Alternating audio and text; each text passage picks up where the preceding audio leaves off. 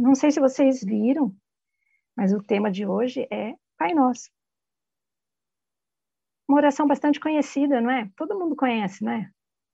Seja quem frequentava a igreja, quem já é espírita, até quem nunca frequentou uma igreja, em algum momento da sua vida, em algum programa de rádio, algum momento da televisão, não é? Mesmo quem não acredita em nada, já deve ter ouvido. Pessoas de outras religiões, não é? Já devem ter ouvido também o Pai Nosso. Ela é bastante conhecida. Oração que Jesus nos ensinou para conversarmos com Deus. Mas e o Pai? Ele é nosso conhecido? Esse Pai que chamamos de nosso, ele é o nosso conhecido Pai? Estamos assim familiarizados, próximos a Ele? Porque a oração é. E a ideia hoje é a gente conversar um pouquinho sobre isso. Pode ser? A gente conversar? Existe uma música que, que eu voltei a ouvir faz algum tempo, que ela diz o seguinte: é uma música dos anos 80. Tudo que move é sagrado e remove as montanhas com todo cuidado, meu amor. Ela começa dessa forma. E essa música ela continua falando de trabalho, falando de ação, falando de movimento, movimentar-se. Fala de amassar o pão, o trabalho de se fazer o pão, o pão que alimenta. Fala da abelha que tá, está trabalhando fazendo mel. Fala de, de, do trabalho em contato com a natureza. É uma, uma música que vai falando das estações do ano que vão se passando e o conhecimento, o entendimento através desse passar do tempo, esse movimento do tempo, vai ajudando a gente a entender, conhecer as pessoas, conhecer a vida. Então, o tema da música é tudo que move é sagrado. E aí eu queria conversar um pouquinho sobre isso. Ah, Elaine, mas o que, que tem a ver Pai Nosso com movimento e com sagrado, afinal de contas? Vamos lá? Você se movimenta em direção a que você se movimenta? A sua respiração está movimentando alguma coisa em você? Está fazendo trocas benéficas? Seu sangue, a sua corrente sanguínea está se movimentando?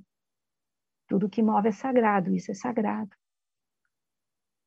A nossa digestão, existe um fogo né, químico para se fazer as moléculas do alimento se partirem e, e o que é importante para a gente, alcançar todas as células do nosso corpo, nos nutrir, nos dar sustentação, sustentar nossos pensamentos, a nossa inteligência. Sem alimento não para em pé, não é? Existe um ditado que fala isso, né? Se, se ficarmos vazios, né? Nutrir-se é movimentar-se, é ir atrás desse alimento, é, é promover um trabalho de, de assimilação da energia, do pão, do alimento, né?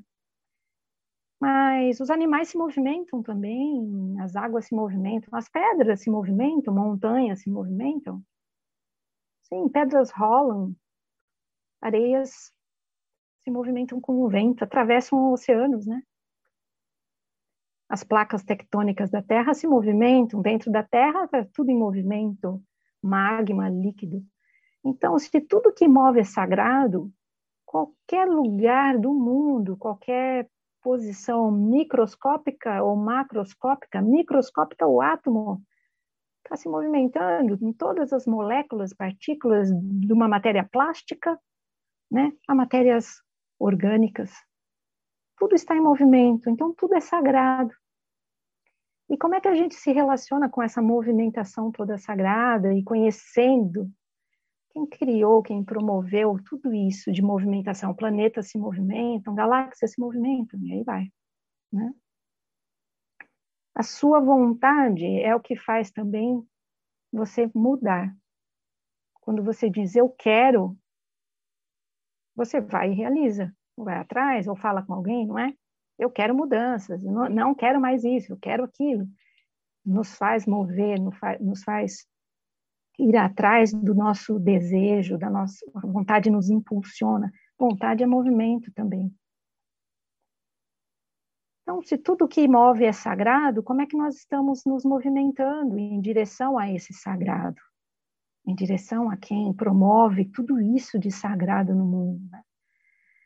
Será que a gente vive correndo?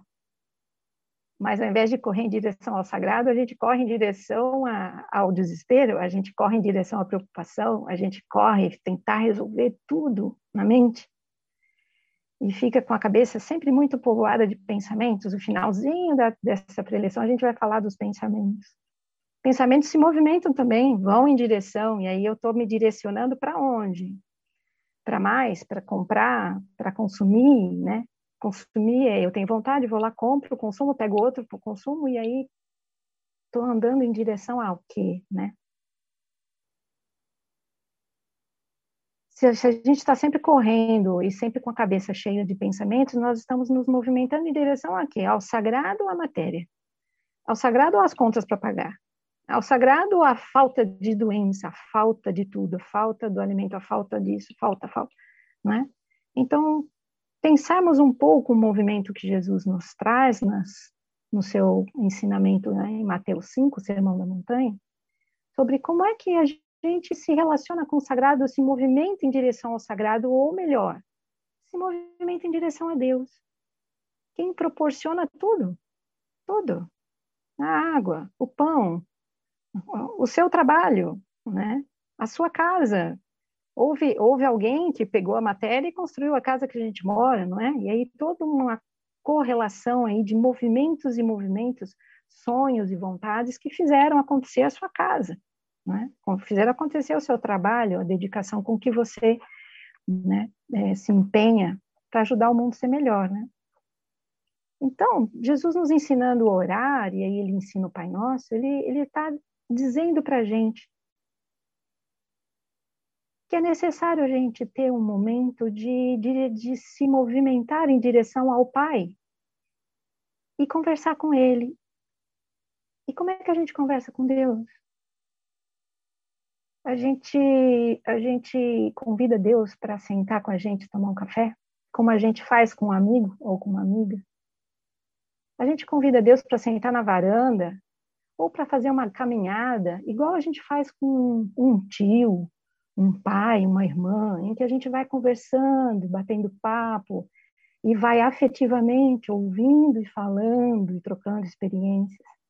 Quando a gente quer conversar com alguém que a gente gosta e que a gente precisa, a gente tem tempo, né? A gente para para tomar um café, nem que for na cozinha, é uma delícia conversar na cozinha, né? Somente nos domingos à tarde, né? Quando a gente, agora que a gente pode voltar de novo a reunir, né? Depois da pandemia, né? Mas será que com Deus a gente chama Deus para conversar, bater esse papo bom? Ou será que a gente conversa com ele, fala tudo que tem que falar, fala tudo decorado? e depois é hashtag pronto falei, sabe? Tipo, cumpri minha obrigação, falei, fiz oração, né?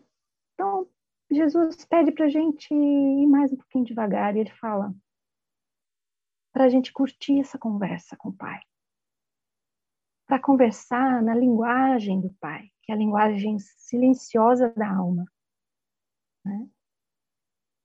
tem um autor que eu vou citar aqui, que ele chama, ele chama Paramahansa Yogananda, ele fala assim, chame Deus para conversar com você, mas chame com muita vontade, com, faça brotar do seu interior toda a vontade de falar com Deus, e movimente-se em direção a Deus, vá em direção a Ele, né?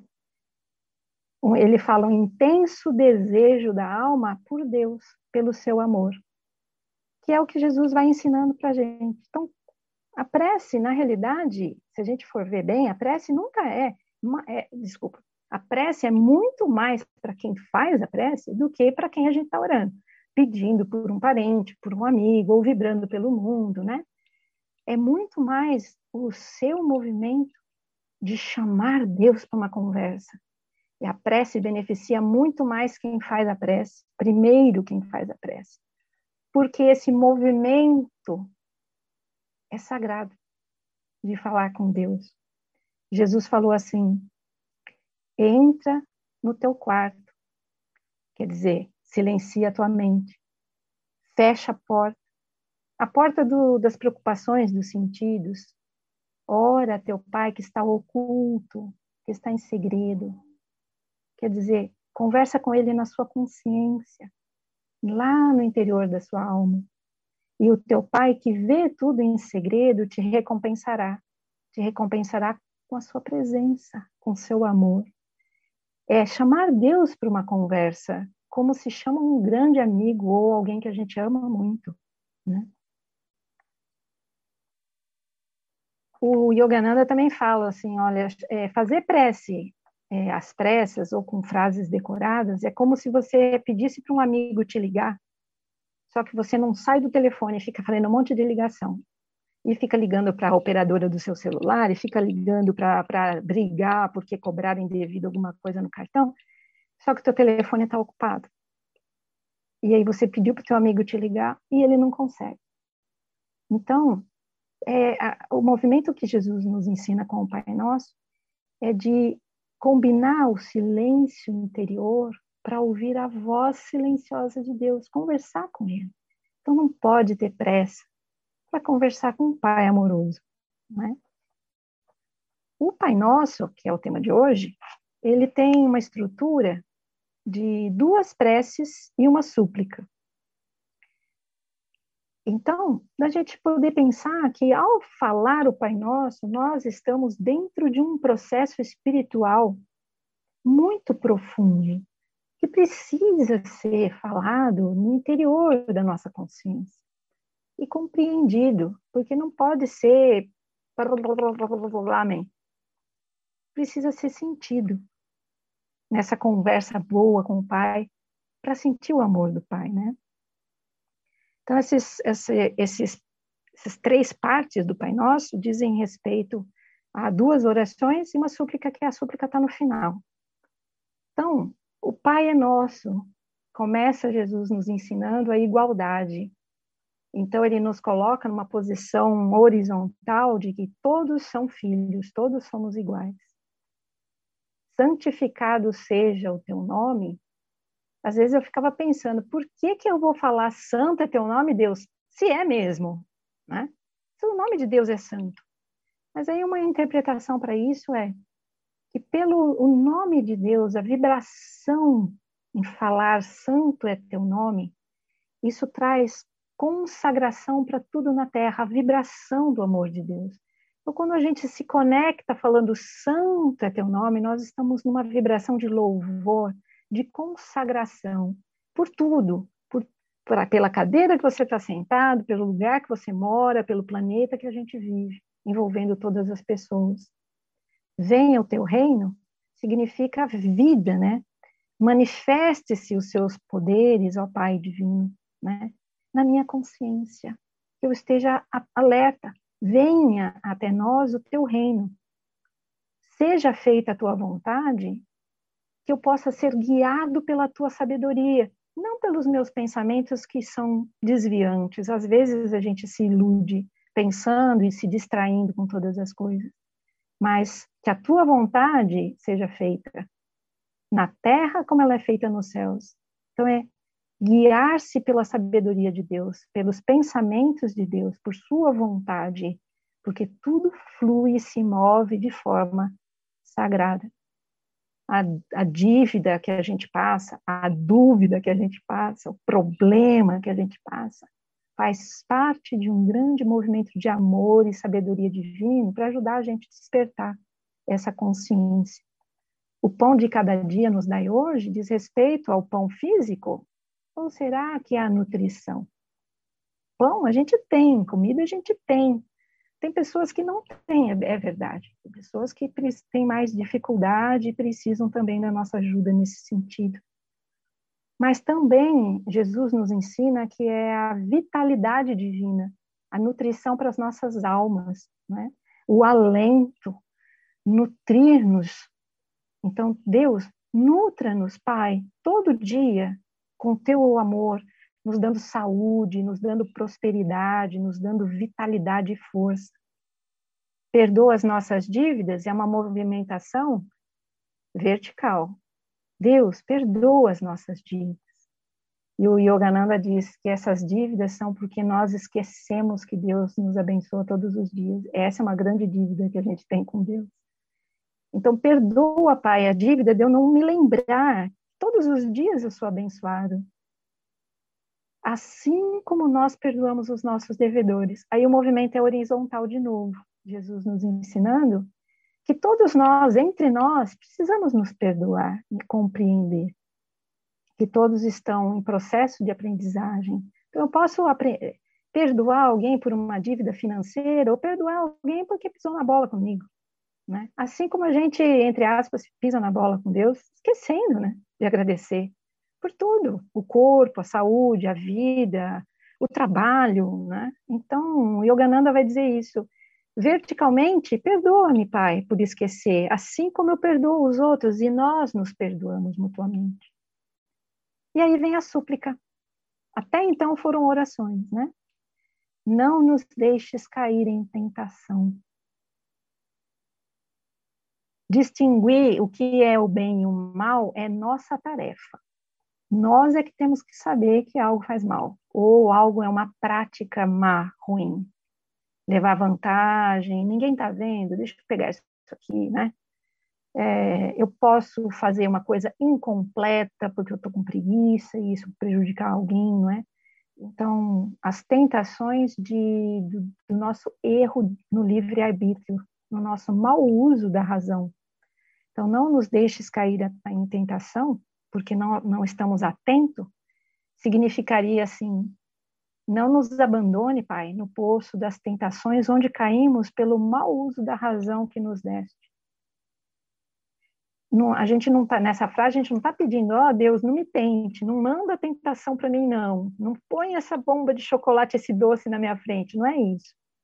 É, o doce estava lá na frente, eu não podia comer, mas eu não me controlei. Eu não consegui usar bem a razão. Então é, Pai, me perdoa, né? Não me deixe cair, me, me ajude a sair desse poço que eu caí por minha própria imprudência seria o não, a, a súplica. E o último é, pedaço, mas livra-nos do mal. Eu disse que no final eu ia falar dos pensamentos, né? O mal são esses nossos pensamentos que distorcem a luz, que distorcem o amor. O pensamento em que a gente se ilude, que a gente acha que tem que pensar só nas coisas materiais. Então, essa súplica no final é, é, um pedido a Deus, é um desejo nosso de que a gente possa passar pelas provas e que a gente possa distinguir melhor o que é bom e o que não é, o que é o bem para todos e o que é o mal praticado pelos meus pensamentos egoístas, onde eu só pensei em mim, aí eu levei vantagem, ou eu me omiti, prejudiquei alguém, né? E aí é o pedido final. E há preces a Pai Nosso que ainda termina, pois teu é o reino, o poder e a glória para todo sempre. Esse é mais uma glorificação, seria, né, um, como o louvor no início, a glorificação de Deus ao final, mas ela não é, é um ela é um adendo, né, algo que foi colocado é, também é, nesse sentido de fechar a nossa conversa com Deus no sentido de reconhecer a sua grandeza e o seu grande amor.